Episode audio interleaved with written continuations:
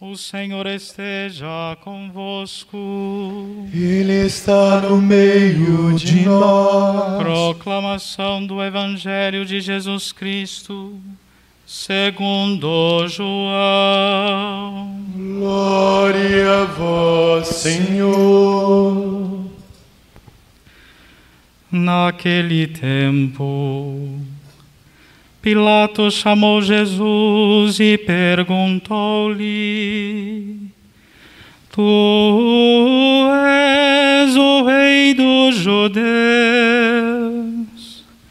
Jesus respondeu: Estás dizendo isto por ti mesmo? Ou outros te disseram isto de mim? Pilatos falou: Por acaso sou judeu? O teu povo e os sumos sacerdotes te entregaram a mim. Que fizeste? Jesus respondeu: O meu reino não é deste mundo. Se o meu reino fosse deste mundo, os meus guardas lutariam para que eu não fosse entregue aos judeus. Mas o meu reino não é aqui. Pilatos disse a Jesus: Então tu és rei. Jesus respondeu: Tu dizes, eu sou o rei. Eu nasci, vim ao mundo para isto, para dar testemunho da verdade. Todo aquele que é da verdade, escuta minha voz. Palavra da salvação. Glória a vós, Senhor. Aproxime-se o que vai ser instituído no ministério de acólito. Diego Oliveira da Silva. Presente. Queridos irmãos e irmãs em Cristo, nessa solenidade, Cristo, Rei do Universo, hoje instituiremos como acólito caro seminarista Diego. Essa etapa formativa dele está na teologia e, como prevê a Santa Igreja, antes das sagradas ordens, o candidato, pelo discernimento da Igreja, da equipe formativa que ajuda, auxilia o bispo neste discernimento, ele deve fazer seu pedido para ser instituído nos ministérios de leitor e acólito. No caso do Diego, ministério de acólito, que colabora né, nesse sentido na liturgia, servindo o altar, auxiliando os, o celebrante, o presidente da celebração. Reparem bem que a palavra ministério é o que indica serviço. Todo candidato à sagrada ordem do presbiterato tem que sempre, em seu coração e sua vida, é, vivenciar o sentido do serviço, da entrega, da dedicação.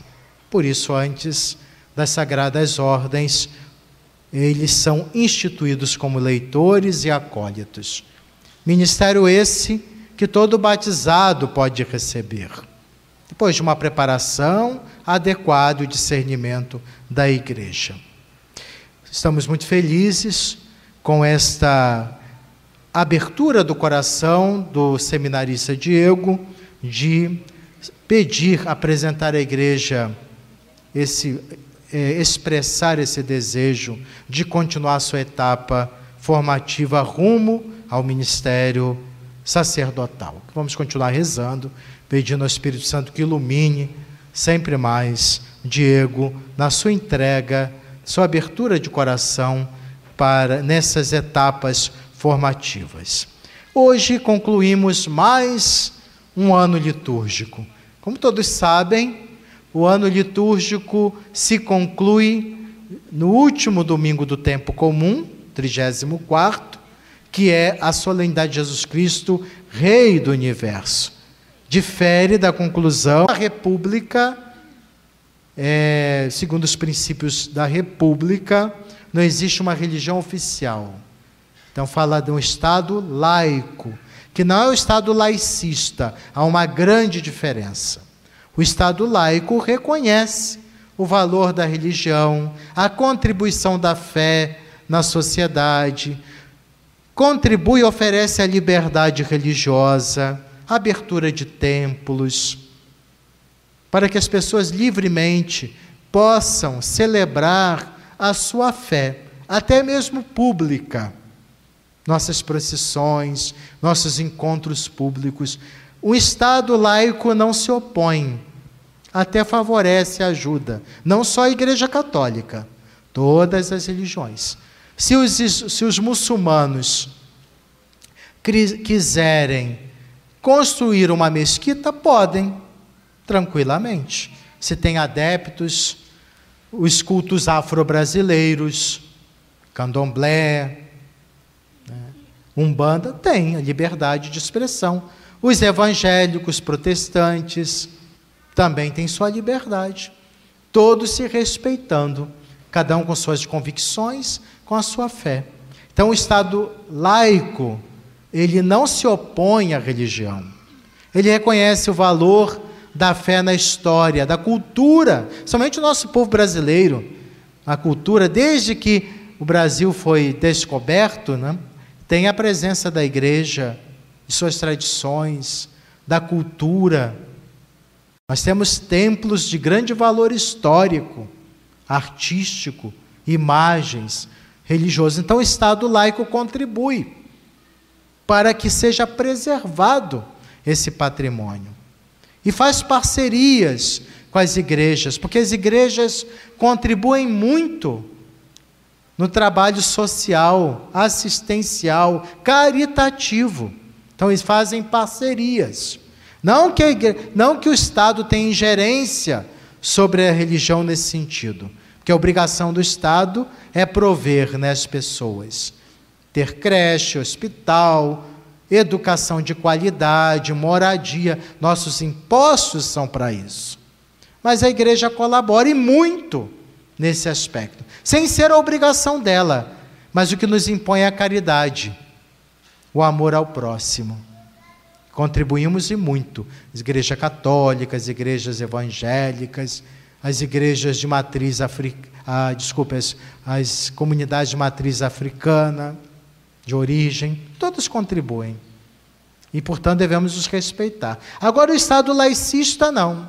Ele quer abolir, acabar com a religião, com qualquer sinal, expressão, porque tem um ódio não, não muito claro, mas velado, contra a fé.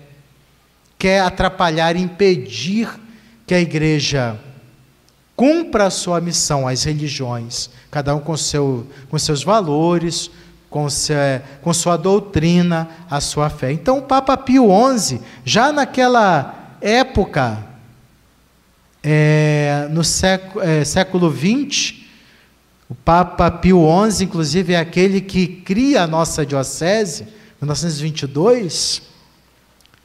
Ele demonstrou com essa encíclica, criando, inclusive, né, instituindo a solenidade de Cristo Rei do Universo, que o laicismo é um grande mal para a sociedade.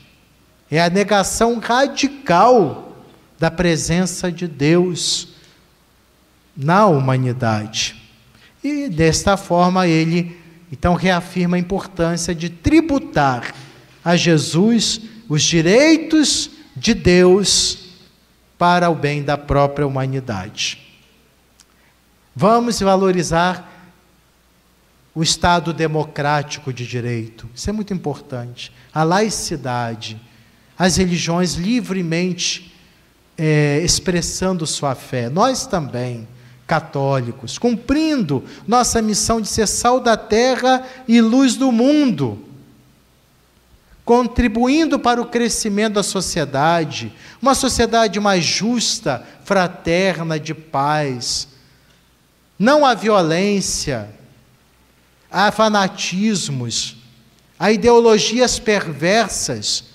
A nossa presença na sociedade é trazer a mensagem de paz, de amor e justiça. É o senhorio de Jesus no nosso coração Rei dos Reis, Senhor do universo, que nos impulsiona a dar esse testemunho na sociedade. Só que Jesus não é o rei como os reis do mundo. É fundamental ter uma compreensão clara sobre isso. Não é imagem clássica de um rei, com todo o seu secto, sua corte, sendo servido. Jesus, o Rei Divino, o seu comportamento é outro. Ele, sendo Deus, se humanizou. Os reis quiseram se divinizar. Tanto é que os imperadores romanos queriam ser chamados de divino, divino César. Se apresentavam como deuses. Não. O Deus verdadeiro assumiu a condição humana ele não se colocou numa atitude de ser servido, mas veio para servir. Ele inverte tudo, veio para servir. É triste saber, triste ver cristãos que não aprenderam essa lição. Nós precisamos sempre reavaliar nossas atitudes para que possamos cada dia mais dar esse testemunho, aprendizado aprendizado de Cristo. De a igreja não é disputa de poder, de influência, de achar que somos superiores. Não, mas servidores. Nós, ministros da igreja, padres, bispos, diáconos, servidores. Servimos uns aos outros na missão. A nossa missão é de pastorear, a autoridade que nos confia o Senhor para estar com a comunidade, acompanhar, estar à frente, por vezes atrás para dar um empurrãozinho, né? Fortale animar a comunidade. Servidores.